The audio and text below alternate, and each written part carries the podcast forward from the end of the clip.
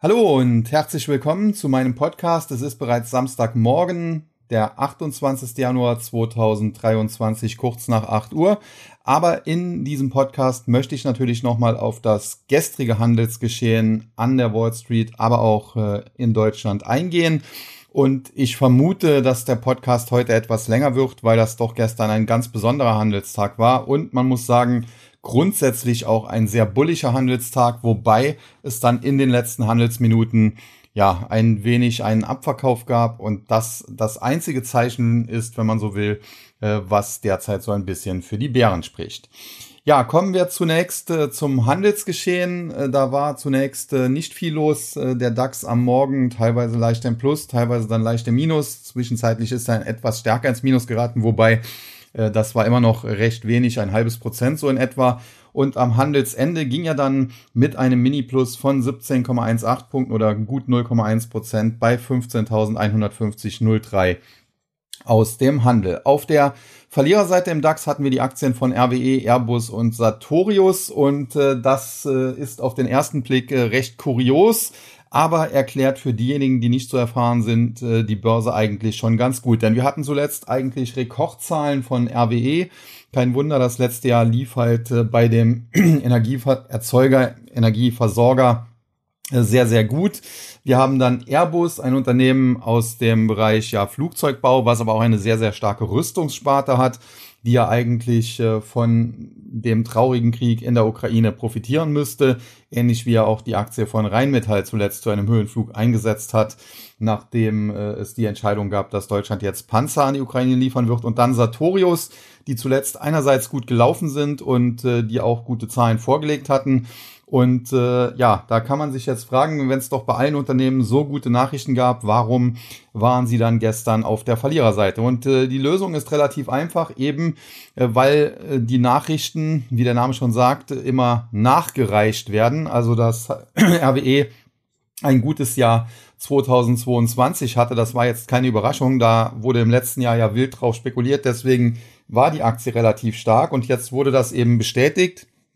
Und insofern haben dann die ganzen Spekulanten, die im letzten Jahr erfolgreich äh, ihre Wetten platziert haben, nun Gewinne vom Tisch genommen. Ähnlich dann im Rüstungsbereich, auch Rheinmetall hat man zuletzt gesehen, die sind zwar nach dieser Panzerentscheidung kurz angesprungen, auf neue Allzeithochs gesprungen und das war auch in fast allen Medien Rheinmetall großer Profiteur und äh, mittlerweile sind aber diese Kursgewinne auch bei Rheinmetall fast weg. Bei Airbus sieht es ähnlich aus und generell muss man sagen, während die Aktie von Rheinmetall übergeordnet zumindest bullig aussieht, wenngleich ich glaube, dass es auch hier kurzfristig zu Rücksetzern noch kommen kann, äh, sieht es bei Airbus definitiv nicht ganz so gut aus. Und äh, dementsprechend sollte man hier vielleicht etwas zurückhaltend agieren. Und dann Sartorius, die ich schon im letzten Podcast, glaube ich, besprochen habe, hier äh, eine schöne Kursrally infolge der Zahlen, aber sie sind dann doch letztendlich an diesem Widerstand äh, im Bereich 440 Euro und ein bisschen was äh, hängen geblieben, sind jetzt ein bisschen zurückgelaufen. Gestern ein etwas dickeres Minus von dreieinhalb Prozent, aber übergeordnet muss man natürlich sagen, die Aktie war im Top weit über 600. Ich hatte damals gesagt, sie kann sich halbieren. Das hat sie dann auch getan, ist in Richtung 300 gefallen. Zuletzt eine schöne Kursrally um 40, fast 50 Prozent. Und dass da der ein oder andere Anleger dann sagt, okay, das war eine schöne Erholung, das war ein wilder Ritt. Und dann nehme ich jetzt mal ein paar Gewinne vom Tisch. Äh, das ist auch erklärbar. Und äh, die Gewinnerseite dann mit Continental, Heidelberg Zement und Fresenius Medical Care, da haben wir im Prinzip das umgekehrte Bild. Continental beziehungsweise Autozulieferer und die gesamte Autobranche. Äh, ja, da lief es äh, zuletzt ja nicht so gut. Und äh, man muss auch sagen, die Autoverkäufe nach Corona, die halten sich inzwischen auch in Grenzen. Es gibt insbesondere, wenn man sich den US-Markt anschaut, den Gebrauchtwagenmarkt, äh, dort äh, ja einen regelrechten Einbruch, aber auch bei den Neuwagenverkäufen, da kann man jetzt wieder Rabatte raushandeln und dementsprechend ja, sieht's für die Autobranche vielleicht gar nicht so gut aus, wenn man mal von Elektroautos absieht. Tesla hat ja zuletzt äh, hervorragende Zahlen geliefert und äh, dementsprechend äh, dann auch natürlich bei den Zulieferern, die dann natürlich von den Kunden, den Autobauern unter Druck gesetzt werden. Continental, wie gesagt, äh, ja, in den letzten ein, zwei Jahren, muss man sagen, wirklich katastrophal gelaufen. Aber die Aktie vielleicht dann eben auch ein bisschen zu weit nach unten geprügelt und zuletzt auf Erholungskurs. Heidelberg Zement, äh, auch da ein ähnliches Bild. Da lief es auch äh, lange Zeit nicht so gut. Zuletzt dann seit den Tiefs im DAX äh, wo die Aktie dann bei 40 Euro etwa war. Eine schöne äh, Gegenbewegung jetzt um etwa 50 Prozent. Aber man muss das Ganze natürlich auch immer ins Verhältnis setzen. Wenn man sich jetzt den sechs monats chart anschaut, dann sieht man, ja, es ging äh, Ende letzten Jahres oder seit Sommer letzten Jahres von 50 auf 40 und seitdem von 40 auf 60, wenn man so will. Also erst etwas abwärts und dann eine mega Rallye. Wenn man sich aber den Zwei-Jahres-Chart anschaut, dann sieht man, dass die Aktie noch äh, ja im zweiten Quartal des Jahres 2021 im Top bei fast 80 stand. Und äh, ja, wer dann bei 80 gekauft hat, der freut sich natürlich über diese Gegenbewegung, die wir zuletzt gesehen haben, auf etwa 60, aber der liegt natürlich immer noch unter Wasser und äh, dementsprechend, wie gesagt, muss man das immer so ein bisschen ins Verhältnis setzen. Und Fresenius Medical Care, ähnlich wie auch die Muttergesellschaft Fresenius, die hat es in den letzten Jahren, muss man ja sagen, arg zerrissen, nachdem das früher ein Vorzeigewert im DAX war, aber auch hier, wir hatten die Tiefs, die waren totale Ausverkaufspreise da unten im Bereich 26 Euro und ein bisschen was. Und mittlerweile schöne Erholung Richtung 34. Das sind auch etwa 40 Prozent. Und äh, die Aktie ist immer noch vergleichsweise günstig, muss man sagen. Natürlich gibt es Risiken, äh, was äh, das Geschäftsfeld angeht. Dialyse, gerade in den USA, äh, wird da immer wieder diskutiert. Neue Regulatoren äh, Regularien einzuführen und äh, ja, muss man sehen, wie sich das Ganze längerfristig weiterentwickelt. Aber in der Vergangenheit war Fresenius Medical Care, wie gesagt, ein Vorzeigewert im DAX und es besteht durchaus die Chance, dass nach dieser langen Durststrecke es auch hier bald wieder besser laufen könnte. Dann der MDAX, der gestern ebenfalls ein schönes Plus verzeichnete von 285,46 Punkten oder knapp einem Prozent auf 29.075 0,86. Die Verliererliste hier Evotech, Talangs und Befesa. Da muss man sagen, Evotech zuletzt auch sehr gut gelaufen. Da gab es dann auch gleich Fragen. Da ist jemand äh, ja äh, gehebelt long unterwegs und wollte wissen, wie weit die Aktie laufen kann. Und das Problem ist, Evotech ist grundsätzlich ein tolles Unternehmen, ein ja, mittlerweile muss man sagen, nachdem Morphosis von dem neuen Management ja vernichtet wurde, das beste deutsche Biotech-Unternehmen. Dr. Werner Landthaler, der Österreicher, macht hier seit Jahren einen hervorragenden Job. Als er damals das Ruder übernommen hat, war die Aktie noch ein Penny Stock, ist dann teilweise bis auf 40 Euro hochgelaufen. Da konnte man also wirklich richtig reich mit werden. Aber zuletzt, dann im Zuge der Marktkorrektur, hat sich natürlich auch diese Aktie mehr als halbiert und ist jetzt wieder auf dem Weg der Besserung, muss man sagen. Aber im Bereich 20 Euro sind hier natürlich charttechnische Widerstände im Weg, die es erstmal zu überwinden gilt. Und ob man da im Bereich 18, 19, nah an der 19 Euro Marke wirklich gehebelt longieren sollte, ja, das äh, wage ich doch mal zu bezweifeln. Das würde man besser ein bisschen antizyklischer tun. Sprich, wenn die Aktie jetzt deutlicher zurücksetzt, vielleicht Richtung 18 oder unter 18 Euro, dann könnte man so etwas probieren. Wobei beim Einsatz von Hebeln natürlich immer grundsätzlich höchste Vorsicht geboten ist. Dann äh, Talangs, die so ein bisschen aus dem Versicherungsbereich kommen. Versicherungsaktien ja auch letztes Jahr ein Riesenrenner gewesen, wenn man auch an die DAX-Werte Allianz und Münchner Rück äh, denkt. Und auch Talangs äh, zuletzt gut gelaufen, ist hier auf neue Hochs ausgebrochen, wenn man so will. Und äh, dieser Rücksetzer, muss man sagen, der ist charttechnisch bisher noch unproblematisch. Das kann durchaus so in dem Bereich 42, 50, 43 nochmal zurückgehen. Das wären so drei, vier, fünf Prozent. Äh, solange das nicht tiefer fällt, muss man sagen, steht hier eigentlich nach wie vor das Kaufsignal und die Aktie hat Luft in Richtung 50. Auf der anderen Seite muss man eben sagen, Versicherungsaktien sind schon seit längerer Zeit in und Aktien, die eben bei allen beliebt sind. Da sollte man grundsätzlich immer auch ein bisschen vorsichtig sein. Im Tech-Sektor hat man das ja insbesondere im Jahr 2021 und dann eben äh, mit dieser heftigen Korrektur 2022 genau gemerkt. Ja, und dann Befesa aus dem Bereich, ja, wenn man so will, Entsorgung, Umwelttechnik und so weiter. Und auch hier die Aktie zuletzt sehr, sehr gut gelaufen, charttechnisch mit dem Ausbruch über die Marke von 50 eigentlich ein Kaufsignal in Richtung 60 geliefert. Jetzt so im Bereich 55 ist die Aktie ein bisschen ins Stocken gekommen. Das verwundert nicht, meistens so auf halbem Weg passiert das. Die Aktie kann durchaus auch nochmal Richtung 50 zurücksetzen, viel tiefer als 50 darf es allerdings, muss man auch sagen, nicht gehen, denn sonst könnte aus diesem Kaufsignal ein Fehlsignal werden. Aber wenn diese 50-Euro-Marke einigermaßen hält und man darf da nicht auf den Cent genau gucken, also wenn das jetzt auf 49,82 gehen würde, wäre das auch noch kein Problem. Äh, dann hat die Aktie nach wie vor das Potenzial Richtung 60 zu klettern. Dann allerdings muss man sagen, wird die Luft langsam dünn, sowohl fundamental von der Bewertung her, aber auch aus charttechnischer Sicht, denn zwischen 60 ja und im Prinzip hoch bis 72, 75 Euro, da gibt es dann zahlreiche charttechnische Hürden und äh, die dürfte die Aktie so einfach nicht aus dem Weg räumen können. Dann äh, die Gewinnerseite, da haben wir Roundtown, Aurubis und äh, Delivery Hero. Roundtown aus dem Immobiliensektor. Immobilienwerte zuletzt auch auf Erholungskurs.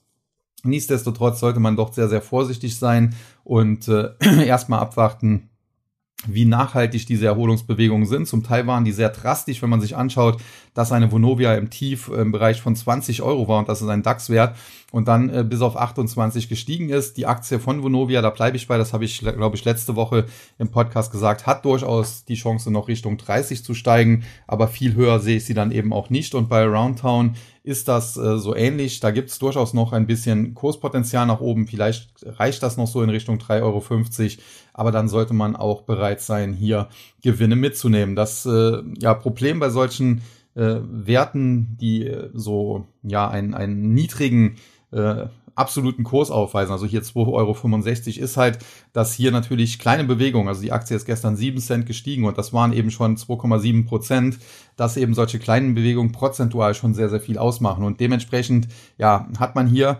wenn es gut läuft, den Vorteil, es kann exzessiv nach oben schießen. Es kann also hier durchaus sein, dass die Aktie vielleicht am Montag bei 3 Euro steht. Das wären dann plus 10 Prozent.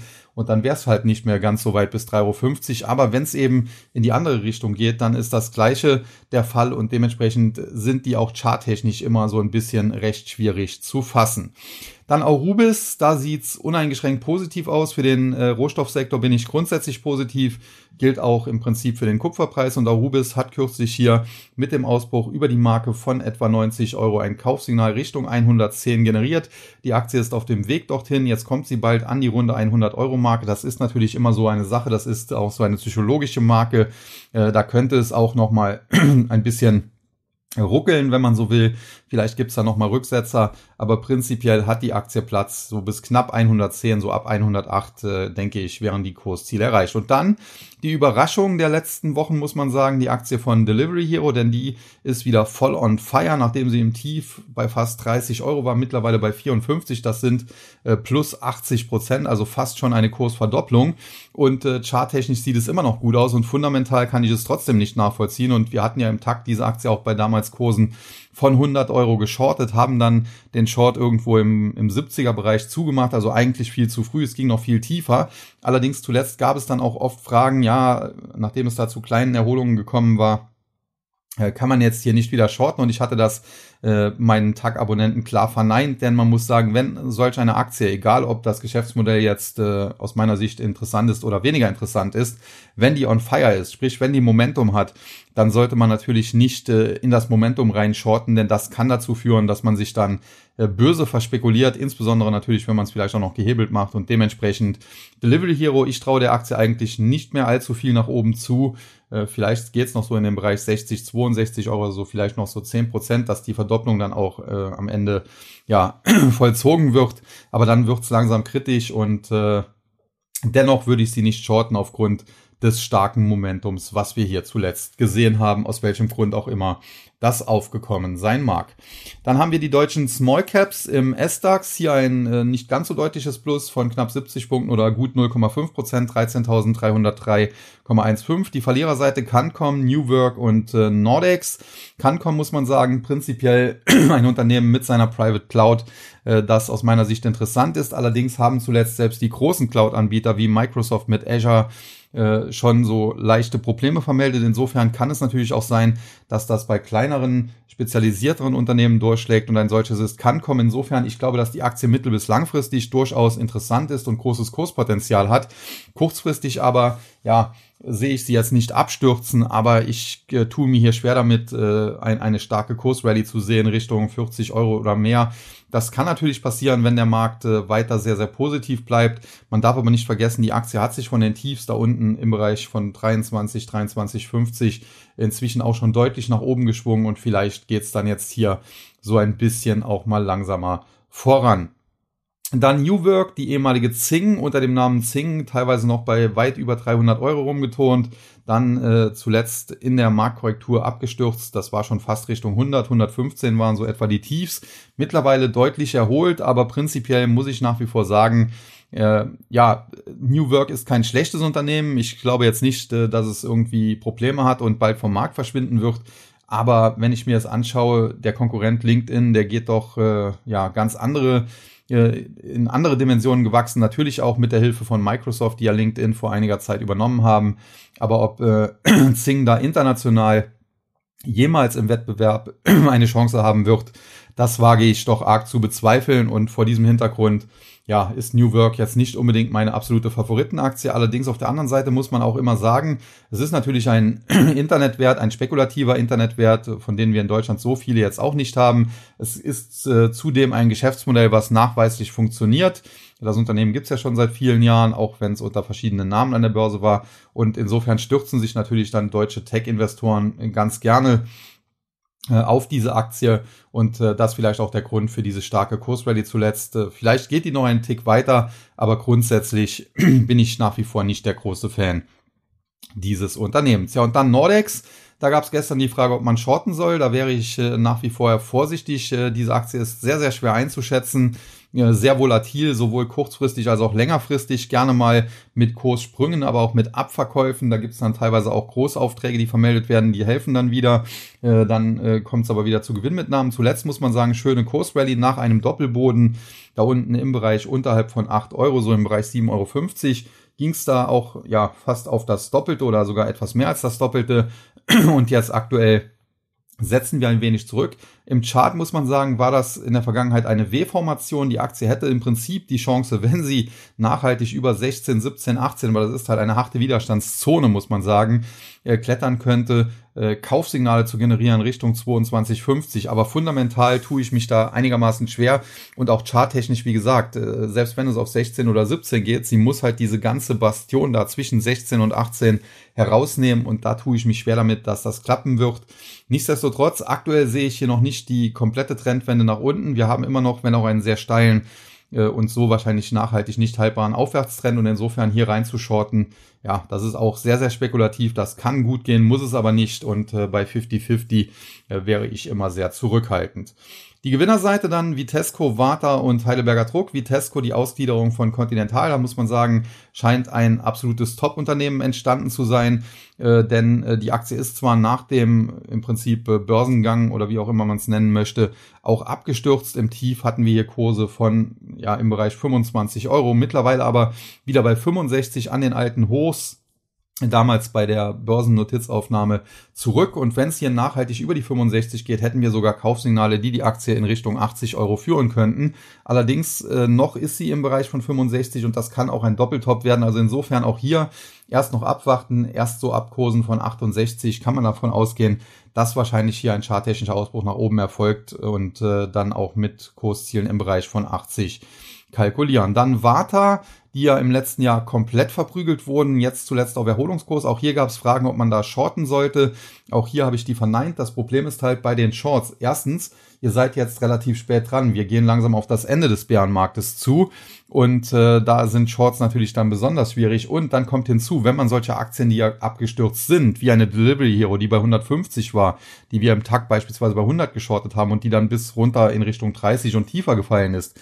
Wenn man die dann shortet, muss man ja sagen, man äh, shortet sie im übergeordneten Bild, wenn die von 150 kommt und man shortet die jetzt bei 54, immer noch eher im unteren Drittel. Und ähnlich ist es bei Vata, also die Tiefs bei Vata die lagen vor ein paar Tagen, ein paar Wochen im Bereich von 21. Mittlerweile sind wir bei 28. Das ist natürlich eine schöne Kurserholung. Und da kann man natürlich auf die Idee kommen, ja, das war jetzt ein wilder Ritt nach oben. Das waren jetzt 30, 35 Prozent nach oben. Und äh, da shorte ich doch jetzt. Aber im übergeordneten Bild muss man sich halt anschauen, dass es noch gar nicht so lange her ist, war jetzt August 2021, dass diese Aktie bei fast 165 Euro notiert hat. Und äh, dagegen sind natürlich auch die 28, ich formuliere es jetzt mal ein bisschen salopp, ein Fliegenschiss und sie dann auf diesem niedrigen Niveau zu shorten, auch wenn es zuletzt eine starke Gegenbewegung gab, ist natürlich im übergeordneten Bild immer ja äh, ein bisschen fragwürdig und ich, ich wäre sehr, sehr vorsichtig bei solchen äh, Shorts, ähnlich auch in den USA bei solchen Aktien wie Beyond Meat oder Peloton. Ich habe meine Meinung da nicht geändert. Ich glaube nach wie vor nicht, dass das gute Unternehmen sind, die langfristig für Anleger geeignet sind. Und ich kann mir gut vorstellen, dass da äh, Short-Gelegenheiten demnächst auftreten könnten. Aber aktuell ist es mir einfach noch zu früh. Und dann die Heidelberger Druck. Gestern mit einem Kurssprung um 13 Prozent. Das sieht im Chart jetzt auch relativ äh, ja, gut aus, muss man sagen, wenngleich man auch sagen muss, im Bereich von zwei Euro, äh, da kommen dann auch charttechnische Widerstände ins, äh, äh ins Visier und da muss die Aktie dann auch erstmal drüber, um hier weiteres Kurspotenzial äh, freizuschießen.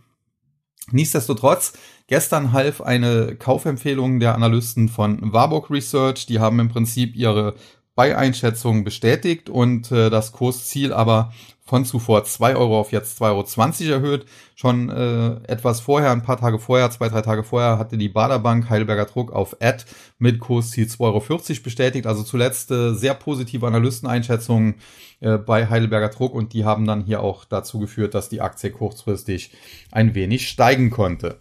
Weiter zum äh, TechDAX. Hier 3200 Punkte gestern, mehr oder weniger unverändert. 3203,45, um genau zu sein. Die äh, Verliererseite Cancom, Nordex, Sartorius haben wir komplett besprochen. Die Gewinnerseite Vantage Towers, Nagaro und Vata. Vata hatten wir auch schon, bleiben noch Vantage Towers. Da kann man nicht viel zu sagen. Das ist quasi die Funkmast-Tochter von Vodafone die noch nicht so lange an der Börse ist und die bald aber auch schon wieder von der Börse genommen wird, weil es hier eben ein Übernahmeangebot gibt. Und insofern diese Aktie natürlich ja, relativ uninteressant. Äh, es gibt eigentlich keinen Grund, äh, warum die jetzt hier noch durch die Decke gehen sollte. Zumal auch äh, es eine Empfehlung von Vorstand und Aufsichtsrat von Vantage Towers gibt aus dem Dezember, kurz vor Weihnachten letzten Jahres, dass dieses Übernahmeangebot der Oak Holdings angenommen werden sollte. Und wahrscheinlich ist es dann auch so, dass das am Ende der Fall sein wird und dementsprechend, ja, wer die Aktie hat, der wartet halt im Zweifel auf die Übernahme oder sagt sich, okay, ich nehme jetzt mal Gewinne mit. Es, es besteht natürlich immer noch die Möglichkeit, dass es irgendwen gibt, äh, der das bisher bestehende Übernahmeangebot überbietet. Aber ob das jetzt hier wirklich äh, interessant sein wird, äh, das muss man mal abwarten und äh, kann ich mir aktuell wenig vorstellen. Ja, und dann Nagaro, da muss man sagen, äh, schöner wilder Ritt auch hier. Da ärgere ich mich so ein bisschen, denn ich hatte die Aktie auf meiner persönlichen Watchlist, also für mein privates Depot, wollte ja eigentlich was machen, als sie noch so im Bereich 100, 110 stand. Mittlerweile muss man sagen, ist sie nach oben gelaufen und hat die Kursziele, die damals äh, anvisiert waren von mir, so im Bereich äh, bis 135, mehr oder weniger abgearbeitet. Wir hatten gestern einen Schlusskurs von 132,40, nachdem sie nochmal 3,3 Prozent etwa gestiegen ist. Ja, und in, in dem Sinne muss man sagen, ist hier auch äh, das Größte äh, erst einmal zumindest passiert, was die Bullen zu erwarten hatten. Da sind wir jetzt ziemlich nah an dem äh, Kursziel, was so im Bereich 130 bis 135, wie gesagt, liegt. Und äh, da muss man erstmal abwarten, wie die Aktie in dem Bereich reagiert. Stabilisiert sie sich auf diesem erhöhten Niveau, dann besteht sicherlich in einiger Zeit äh, die Chance, dass sie weiter nach oben durchstartet. Kann aber auch sein, äh, dass es hier zu einer Top-Bildung kommt und dann eher wieder nach unten geht. Und äh, das kann man derzeit leider noch nicht absehen. Ja, und äh, damit haben wir den deutschen Markt im Prinzip jetzt mal komplett abgehakt. Heute auch mit vielen Einzelaktienbesprechungen. Äh, das wollte ich eigentlich ein bisschen zurückfahren, aber das war mir jetzt heute doch mal wichtig, das zu tun. Und damit kommen wir zum US-Markt. Und äh, da müssen wir natürlich auch mal wieder auf äh, das übergeordnete Bild schauen, denn wir haben natürlich jetzt nächste Woche die Notenbanksitzung am 31. Januar und 1. Februar mit der Leitzinsentscheidung dann am Mittwoch, dem 1. Februar. Und äh, da darf man sehr gespannt sein, denn äh, wir hatten zuletzt Wirtschaftsdaten in den USA, die zeigen, die Wirtschaft ist eigentlich einigermaßen in, äh, in Schuss, muss man sagen, in good shape, wie die Amerikaner sagen. Auch äh, die Kreditkartenunternehmen, gestern beispielsweise American Express, deutlich im Plus, aber auch Visa hatte gute Zahlen, äh, sagen, dass sie keine Rezession sehen, dass die Verbraucher nach wie vor viel Geld ausgeben. Äh, wir sehen, äh, dass sich manche CEOs beispielsweise von Unternehmen, die im Immobilienmarkt tätig sind, zuletzt positiv geäußert haben. Redfin hat gesagt, okay, äh, der Immobilienmarkt stabilisiert sich, verbessert sich.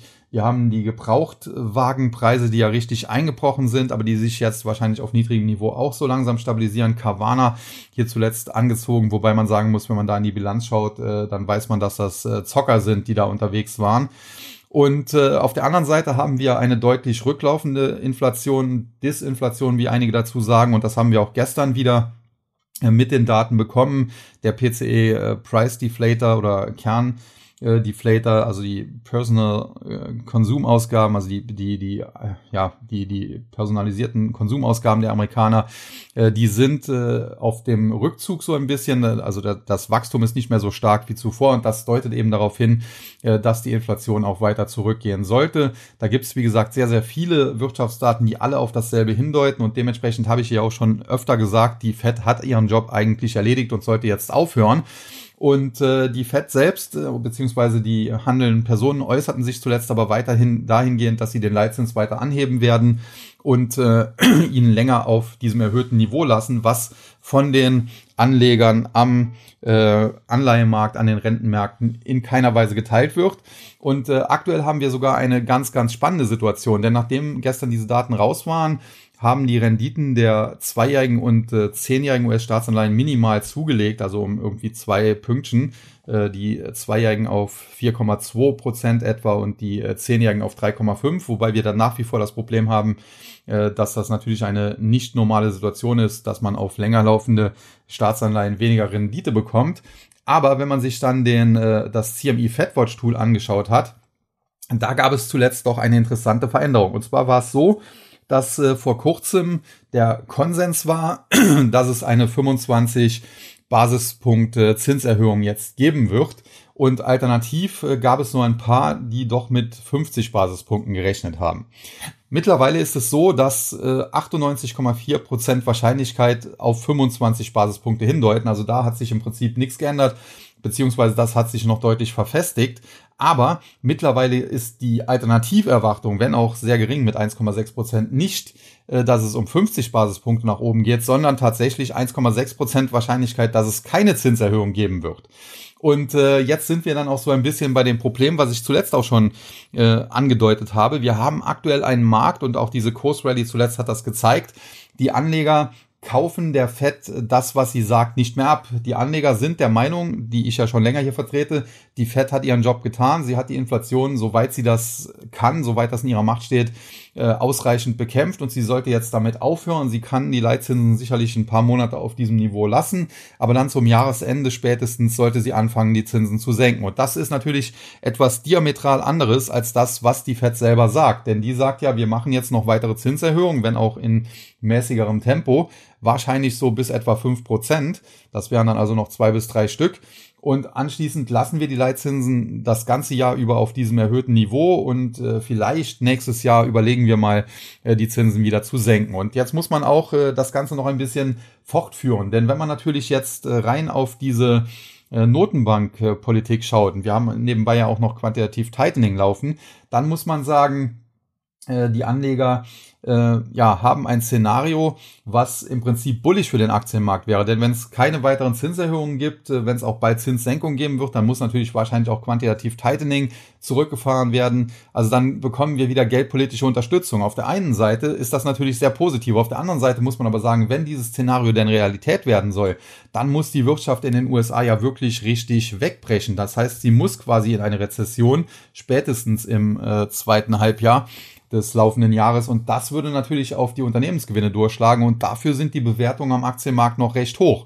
Und äh, das ist eine ganz spannende Situation, die man so noch sehr selten hatte. Also ich hatte sie bisher noch nie. Und äh, was man eben auch sagen muss, äh, wenn man sich die Quartalszahlen, die es bisher gab, anschaut, dann fallen die überwiegend besser als befürchtet aus. Zum Teil sogar auch sehr gut, wenn man sich American Express und so weiter anschaut. Aber man muss eben auch sagen, äh, wenn man sich beispielsweise auf Microsoft anschaut, wenn man sich Intel anschaut, auch wenn das vielleicht ein gewisser Sonderfall sein mag, dann sind die alles andere als berauschend. Und vor diesem Hintergrund eine solche Kursrally loszutreten, wie wir das zuletzt gesehen haben am Aktienmarkt, Das ist natürlich dann auch so ein bisschen so eine Sache.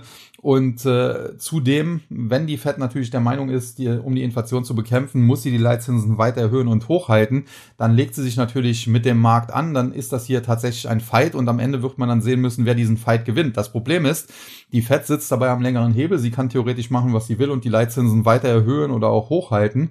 Äh, wenn sie aber damit zu stark äh, gegen den Markt geht und äh, der Markt eine andere Meinung hat und die Anleger an den Märkten ihre Meinung jetzt auch nicht dramatisch ändern, dann ist das natürlich ein Clash, der letztendlich dazu führen müsste, dass es an der Börse richtig rappelt. Also insofern eine ganz spannende Situation. Lenkt die Fed ein, lenken die Anleger an den Märkten ein und wenn die Anleger an den Märkten einlenken, wie lenken sie ein? Äh, das äh, ist eine Sache, die wird sich jetzt in den nächsten Wochen und Monaten entscheiden, definitiv. Und erste Hinweise darauf wird es jetzt natürlich mit dieser FED-Sitzung, mit diesem Leitzinsentscheid am 1. Februar geben. Und äh, das ist dann dementsprechend extrem wichtig. Und generell muss man sagen, die jetzt kommende Börsenwoche ist insofern auch extrem wichtig, weil es dort nicht nur eben diese FED-Sitzung gibt, sondern weil es reihenweise Quartalszahlen gibt, gerade auch aus dem Tech-Sektor. Und das ist natürlich immer noch einer der wichtigsten Sektoren an der Börse. Und last but not least kommt dann auch noch hinzu, dass es sehr, sehr wichtige Wirtschaftsdaten gibt, wie beispielsweise am kommenden Freitag die Non-Farm Payrolls. Ich glaube, das ist der 3. Februar. Und äh, ja, da darf man sehr, sehr gespannt sein. Erstens, was macht die Fed? Zweitens, was berichten die Unternehmen? Und drittens, was sagen die Wirtschaftsdaten. Und äh, die abgelaufene Woche ist, wie gesagt, vollgepumpt mit Terminen, äh, fast jeden Tag. Und äh, am Ende der Woche werden wir definitiv schlauer sein. Und dementsprechend freue ich mich schon auf den nächsten Podcast. Nicht unbedingt am Montag. Der wird wahrscheinlich eher ein bisschen kürzer, weil da gibt's dann allzu viel Neues nicht zu sagen. Aber insbesondere dann am nächsten Freitag, denn dann ist die Woche ja mehr oder weniger vorbei und äh, dann sind wir mit Sicherheit ein gutes Stück schlauer, wenngleich wir letztendlich nicht wissen, ob die Fed bereit ist einzulenken und äh, das wäre wie gesagt essentiell wichtig. Ja, damit äh, kann ich dann jetzt auch zum US-Markt kommen und äh, hier der Dow Jones, der gestern sich ein bisschen schwer getan hat. Äh, kurz vor Handelsende lag er teilweise dann aber doch deutlich im Plus mit fast 150 Punkten und mehr. Und äh, zum Handelsende hin gab es dann eben, wie gesagt, noch so einen kleinen Abverkauf, Gewinnmitnahmen ins Wochenende und am Ende blieb dann eben noch ein Mini-Plus von 28,67 Punkten oder 0,08 Prozent, 33.978,08. Die äh, Verliererseite im Dow Jones, da hatten wir Travelers, auch so eine Art Finanzversicherungskonzern. Da gab es ein paar Gewinnmitnahmen, aber das Minus hier mit 1,7, 1,8 Prozent noch erträglich. Und dann Chevron und Intel. Chevron hatte Zahlen gemeldet, die zwar sehr gut waren. Man hat auch ein umfangreiches Aktienrückkaufprogramm, 75 Milliarden Dollar äh, announced. Also insofern hätte das eigentlich der Aktie helfen müssen. Das Problem ist hier, die Anleger äh, haben jetzt so ein bisschen Angst, weil sich Chevron damit mit dem US-Präsidenten anlegt, der gesagt hat, ja, die Ölkonzerne, die verdienen sich hier auch wegen des Krieges in der Ukraine doll und dämlich.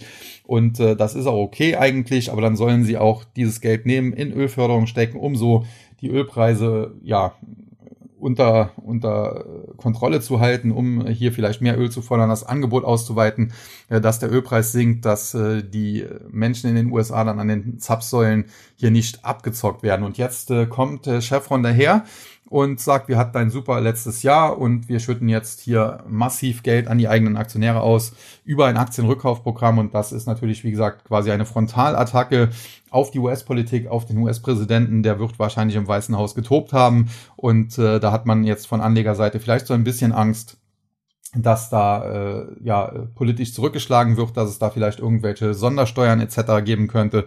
Auf jeden Fall die Aktie von Chevron gestern mit einem Minus von fast viereinhalb Prozent. Charttechnisch muss man aber sagen, sieht sie eigentlich immer noch gut aus, äh, hat so im Bereich von 180 geschlossen, knapp darunter. Wenn es jetzt am Montag, Dienstag nicht viel weiter nach unten geht, äh, dann könnte das auch einfach ein Rücksetzer gewesen sein und die Aktie dann weiter nach oben laufen. Und dann Intel mit einem katastrophalen Quartalsergebnis und äh, die Aktie teilweise auch über 10% im Minus und trotzdem ärgere ich mich, denn ich hatte mir eigentlich sogar ein Hebelzertifikat rausgesucht, um hier privat long zu gehen. Und äh, das hätte auch mehr oder weniger an den Tiefs geklappt, aber ich habe dann äh, verpasst, auch den Kaufbutton zu drücken. Und wie das dann so ist, die Aktie ging dann nach oben. Ich dachte, okay, vielleicht kommt die noch mal ein paar Cent zurück, aber dann ging es im Prinzip im Tagesverlauf fast nur noch nach oben und am Schluss haben wir sogar über 28 Dollar geschlossen. Und charttechnisch muss man sagen, bei allem, was man Negatives zu Intel anführen kann und was alles berechtigt ist, die Quartalszahlen waren eine Katastrophe, der Ausblick war eine Katastrophe, also die Kursverluste sind absolut verständlich gewesen. Dennoch hat die Aktie seit ihren Tiefständen, und die waren im Bereich von äh, knapp unter 25 Dollar, einen leichten Aufwärtstrend ausgebildet. Denn wir haben das Tief, wie gesagt, knapp unter 25 gehabt. Das letzte Korrekturtief im äh, Ende Dezember lag dann so im Bereich knapp unter 26, also fast ein Dollar höher. Und jetzt gestern waren wir in, im Tagestief zwar auch ja, im, im Bereich so 26, aber halt äh, nicht auf neue Tiefs. Und insgesamt haben wir natürlich dann bei 28 sogar geschlossen.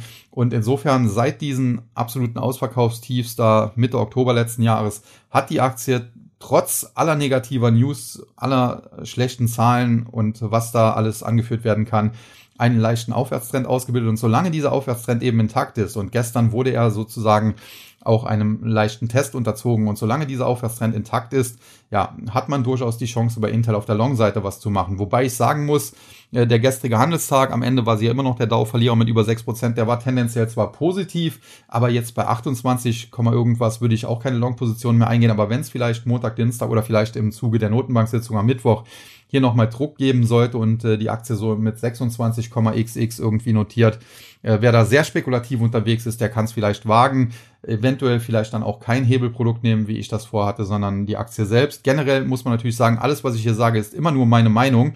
Und äh, auch wenn ich zum Beispiel selber irgendwas mache oder was machen wollte, was dann wie jetzt bei Intel nicht geklappt hat, weil ich den äh, Kaufbutton nicht äh, final gedrückt habe. Ähm, wer das nachmacht, macht das auf eigene Gefahr. Ihr zahlt nichts für den Podcast, also ich übernehme da auch keine Haftung oder ersetze irgendwelche Verluste, sondern ich gebe nur Hinweise und äh, ob und wie man das dann umsetzt, muss jeder selbst für sich entscheiden. Und die Gewinnerseite im Dow Jones, Walgreens, Boot Allianz, Visa und American Express. Was Visa und American Express angeht, habe ich ja im Prinzip schon alles gesagt. Beide mit Zahlen, beide mit guten Zahlen. American Express zwar mit aktuellen Zahlen, die nicht ganz so gut wie erwartet waren, dafür aber einem sehr, sehr guten Ausblick. Bei Visa waren auch die aktuellen Zahlen gut. Äh, man sieht, äh, umso lustiger, Visa aktuell gute Zahlen, es geht gut weiter, plus drei Prozent. American Express aktuell Zahlen so lala, aber guter Ausblick, die Aktie schießt zehn Prozent hoch. Das ist halt Börse, man könnte auch sagen, ein bisschen verrückt. Und dann Walgreens Boot Alliance, ja, da gab es zuletzt wieder mal Gerüchte, dass die sich irgendwie aufspalten wollen und so weiter und so fort. Das hat jetzt hier gestern sicherlich auch geholfen. Aber prinzipiell ist das natürlich eine Aktie, die schon seit langer Zeit nicht so richtig ins Laufen kommt. Auf der einen Seite ist das natürlich immer schlecht und solche Underperformer sollte man sich nicht unbedingt äh, groß ins Depot packen. Bei Walgreens Boots Alliance muss man aber auch sagen, äh, die Aktie ist tendenziell natürlich schon extrem günstig aufgrund dieser langen Talfahrt und wahrscheinlich wird es hier irgendwann Besserung geben. Die Frage ist halt nur wann und äh, aktuell lässt sich das leider noch nicht so wirklich abschätzen. Ja, und dann haben wir noch die äh, Technologiewerte weitestgehend an der Nasdaq, wobei an der Nasdaq ja nicht nur Technologiewerte gehandelt werden, muss man sagen. Äh, das ist ja auch so ein Missverständnis, was es öfter gibt. Aber gestern, wenn man sich anschaut, die Gewinner und Verlierer, das waren dann auch im Prinzip nur Technologiewerte auf der Verliererseite. Charter Communications, Intel und KLA äh, Corporation, wie sie jetzt heißen, früher KLA Tencor. Zwei Chipwerte, Intel schon besprochen, schlechte Zahlen, schwacher Ausblick, im Prinzip äh, alles schlecht, aber der Chart gar nicht mal so schlecht. KLA ebenfalls mit Zahlen, die jetzt vom Markt nicht so gut angenommen wurden. Hier sieht man, er ist im, im Bereich äh, ja, Chip-Maschinenbauer, wird man das wahrscheinlich einordnen. Und die hatten zuletzt eine Sonderkonjunktur. Wir hatten hier eine Aktie, die im Prinzip äh, auch bis Oktober letzten Jahres eingebrochen war auf 250 und dann V-förmig nach oben geschossen war, wieder Richtung 400 und mehr. Jetzt zuletzt kommt sie etwas zurück. Ich bleibe bei meiner Meinung zum Chipsektor. Chip-Maschinenbauer, wie eben KLA, wie äh, beispielsweise Applied Materials, wie aber auch ASML, die hatten kurzfristig eine Sonderkonjunktur, auch durch diesen Chips Act und andere Subventionen, die viele Staaten eben jetzt ausgerufen haben, um sich unabhängiger von China zu machen, weil man Angst hat, dass die Chinesen vielleicht in Taiwan äh, einfallen könnten, also unabhängiger von Taiwan zu machen, wenn man dann so will.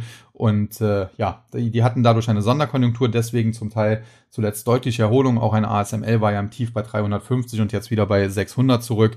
Aber diese Sonderkonjunktur, die wird sich noch rechnen und generell der Chipsektor wird den Technologiesektor in den nächsten zwei, drei Jahren eher belasten. Das ist nach wie vor und unverändert meine Einschätzung. Ja, und Charter Communications, da kann ich jetzt tatsächlich äh, relativ wenig zu sagen. Äh, die Aktie gestern auch einer der größeren Verlierer. Es gab auch hier Zahlen, da muss man sagen, vierten Quartal Gewinn von 7,69 Dollar. Das war unter den Analystenschätzungen, die hatten 8,85 erwartet. Auch äh, der Umsatz war etwas unter den Erwartungen, aber generell ist das eine Aktie, die auch sehr stark in Händen von institutionellen Anlegern ist. Insofern umso erstaunlicher, dass es gestern hier nur ein äh, Minus von etwa 3-4 Prozent gegeben hat, äh, weil die Zahlen doch etwas unter Erwartungen lagen. Und äh, muss man mal schauen, wie sich das weiterentwickelt. Ja, und die Gewinner, und wenn ich die Namen vorlese, weiß man eigentlich schon Bescheid. Wir haben Rivian Automotive mit plus 8,3 Prozent, wir haben Tesla mit plus 11 Prozent und wir haben Lucid Group, die den absoluten Vogel abgeschossen haben. Am Schluss noch ein Plus von 43 Prozent. Intraday muss man aber sagen, lagen die Hochs noch deutlich darüber. Die Aktie war im Top bei knapp unter 18 Dollar und äh, am Schluss äh, ein, ein Schlusskurs von äh, 12,87, also knapp 13 Dollar und das war ja noch ein Plus von 43. Das heißt, in der Spitze äh, war das, glaube ich, ein Plus von fast 100 Prozent oder um die 100 Prozent. Und äh, ja, vielleicht war es auch so eine Art Short Squeeze. Man muss sagen, wir haben im Tag eine gehebelte Long-Position auch sehr aggressiv gewählt auf Rivian Automotive. Die hat sich jetzt mittlerweile auch verdoppelt. Ja, damit kann man schon ganz zufrieden sein. Tesla, wenn man sich anschaut, ist noch nicht allzu lange her. Ende letzten Jahres gab es die Aktie um 100 Dollar, jetzt äh, Richtung 180 gelaufen. Also auch mega Kurserholung. Elon Musk dürfte da auch feiern, hat jetzt wieder sehr viele Milliarden dazu gewonnen und Lucid Group, wie gesagt, den Vogel abgeschossen. Große Nachrichten dazu gab es jetzt nicht. Wir hatten ja vor kurzem die Tesla-Zahlen, die gut waren. Die hatten zunächst auch auf Rivian und Lucid abgefärbt.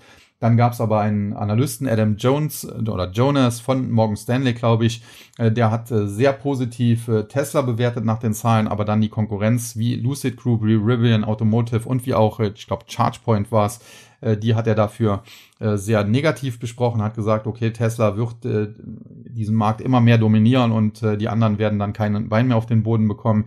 Deswegen wurden die Kursziele von diesen Konkurrenten wie Rivian und Lucid teilweise um rund 50 Prozent gesenkt und das hat am Vortag noch dazu geführt, dass Rivian zunächst mit plus 5 Prozent in den Handel gestartet war und am Ende mit rund minus 3 Prozent rausging, was natürlich unsere gehebelte Long-Spekulation äh, da nicht befördert hat im Tag-Musterdepot. Aber jetzt, äh, äh, gestern hat sich das dann alles ins Gegenteil verkehrt. Und man muss sagen, das Einzige, was mich so ein bisschen stört, ist, insbesondere bei, bei Lucid, okay, kann man sagen, die, die absoluten Höchstkurse waren eine totale Übertreibung. Aber bei, bei Rivian lief es halt ähnlich. Die Aktie war intraday im Top, äh, auch schon bei 21,50 etwa und äh, wurde dann zum Handelsende unter die 20-Dollar-Marke abverkauft. Das gab also zum Handelsende gestern insgesamt, muss man sagen, Druck. Äh, da haben einige vor dem Wochenende Gewinne mitgenommen und äh, das ist im Prinzip äh, für die Amerikaner nicht unbedingt typisch. Man könnte sagen, eigentlich müsste es typisch sein, vor dem Wochenende nochmal Gewinne mitnehmen. Warum soll man übers Wochenende irgendwelche großen Risiken eingehen? Aber eigentlich haben die Amerikaner zuletzt freitags oder auch vor Feiertagen und so weiter immer eher den äh, Kaufbutton auch gedrückt und äh, sind da sehr stark investiert ins Wochenende beispielsweise gegangen. Insofern, wie gesagt, das untypisch, aber vielleicht äh, wirft da hier auch die Notenbanksitzung ihre Schatten voraus, denn klar ist, im Dezember bereits hat die US-Notenbank in Form ihres Chefs Jerome Powell äh, bekannt gegeben oder klargemacht, äh, dass sie eigentlich keine Lockerung der Finanzierungsbedingungen jetzt sehen möchte. Das war auch implizit dann eine Ansage, wir wollen keine Kursrallye sehen. Die Jahresendrallye ist daraufhin ja auch ins äh, Wasser gefallen, aber jetzt diese imposante Jahresanfangsrallye, muss man sagen, äh, die entschädigt da auch äh, zum Teil für vieles. Und äh, wenn man sich das anschaut, dass beispielsweise der Nasdaq, glaube ich, jetzt seit Jahresstart ungefähr zehn Prozent schon zulegen konnte und das im Index, äh, dann ist das schon ein Wort und das kann der Notenbank nicht gefallen und sie muss da irgendetwas tun. Und die Frage ist halt, was tut sie? Und insbesondere, wenn man das CME Fedwatch Tool anschaut, wo ihr jetzt äh, zwar 25 Basispunkte als, als fest, mehr oder weniger fest äh, ausgemacht äh, stehen, aber jetzt äh, sogar eher schon erwartet wird oder die Alternative ist, dass es gar keine Zinserhöhung gibt äh, da müsste die Notenbank was tun. Und das Einzige, was sie eigentlich tun kann, neben Verbalakrobatik, wäre halt tatsächlich den Markt äh, auf dem falschen Fuß zu erwischen, indem sie jetzt doch 50 oder gar 75 Basispunkte macht. Aber das kann ich mir äh, sehr schwer vorstellen, zumal das auch wahrscheinlich kurzfristig zu Chaos führen würde. Und das äh, kann die Notenbank genauso wenig wollen wie diese imposante Kursrallye, die wir zuletzt gesehen haben. Ja, und wie ich bereits angekündigt hatte, äh, hat es heute etwas länger gedauert. Dennoch glaube ich, dass es ein relativ guter Marktüberblick über den Aktienmarkt war. Und trotzdem bin ich noch nicht ganz am Ende, denn ich möchte zum Schluss auch noch einen Blick auf den Kryptomarkt werfen. Und auch dort muss man sagen, es gibt immer wieder kurzfristige Rücksetzer, auch zum Teil deutliche Rücksetzer, gerade beispielsweise vor etwa einer Woche Da ist der Bitcoin nachts mal eben von 23.000 in Richtung 22.200, 22.300 gefallen. Das ist natürlich jetzt auch nicht weltbewegend für so ein volatiles äh, Teil wie der Bitcoin, drei Prozent, aber es sind halt doch deutliche Rücksetzer äh, und äh, die verunsichern zum Teil dann auch immer wieder. Aber insgesamt muss man sagen, der Markt auch auf dem Weg nach oben. Und er wird überraschenderweise, muss man sagen, dabei nicht unbedingt von Bitcoin und Ethereum angeführt. Äh, teilweise war Ethereum stärker als Bitcoin, zuletzt hat sich das auch gelegt, aber es gibt fast jeden Tag irgendwelche anderen äh, Coins und Tokens, äh, musste ich hier gerade das Telefon wegdrücken, die hier durch die Decke gehen. Heute beispielsweise Avalanche, äh, die jetzt über die 20-Dollar-Marke zurückklettern mit einem Plus äh, im zweistelligen Bereich von über 10, ja teilweise 20 Prozent auch. Und äh, das ist natürlich für die ganzen Kryptoanleger schön und es kommt auch wieder zum Teil so ein bisschen FOMO auf und äh, man muss sagen, im TAC haben wir auch das einigermaßen gut abgebildet. Wir haben im November letzten Jahres drei Käufe gemacht, wir haben jetzt äh, Anfang diesen Jahres nochmal drei Käufe gemacht. Dennoch muss man sagen, wir hätten etwas aggressiver in den Markt gehen können. Wir hätten hier etwas größere Positionen zum Teil auch nehmen können. Nichtsdestotrotz, wenn man sich anschaut, man muss ja auch immer so ein bisschen ausbalancieren, äh, Chance, Risiko. Und äh, wir haben insgesamt äh, das Musterdepot auch allein in diesem Jahr schon wieder deutlich nach oben gebracht, nachdem wir letztes Jahr auch unter dem Markt gelitten haben, obwohl wir sehr stark ausgecasht hatten. Ein bisschen was haben wir natürlich drin gelassen im Depot. Und dementsprechend, ja, der Kryptomarkt ist auch, äh, stabilisiert sich zunehmend und auch hier sieht's äh, generell nicht schlecht aus. Und jetzt kommt es eben entscheidend darauf an, ob die US-Notenbank äh, einlenkt, ob sie den Anlegern folgt und sagt, okay, es sieht danach aus, dass wir die Inflation unter Kontrolle bekommen haben und äh, wir müssen jetzt erst einmal nicht mehr an der Zinsschraube drehen und äh, vielleicht wird dann Quantitative Tightening auch bald eingestellt oder aber ob sie stur bleibt, ob sie gegen den Markt entscheidet und wie gesagt, das könnte dann sogar zu argen Turbulenzen führen und äh, das gilt dann natürlich für alle Märkte. Und grundsätzlich glaube ich, dass die Notenbank äh, noch nicht bereit ist einzulenken, dass sie noch ein bisschen versuchen wird, äh, äh da äh, Störfeuer äh, ja für Störfeuer zu sorgen. Und deswegen kann ich mir auch gut vorstellen, auch wenn ich mir viele Einzelaktien so charttechnisch anschaue, eine Amazon, eine Alphabet, zuletzt alle sehr schön erholt, aber die haben alle durchaus nochmal die Chance, 10%, 10, 12% zu fallen,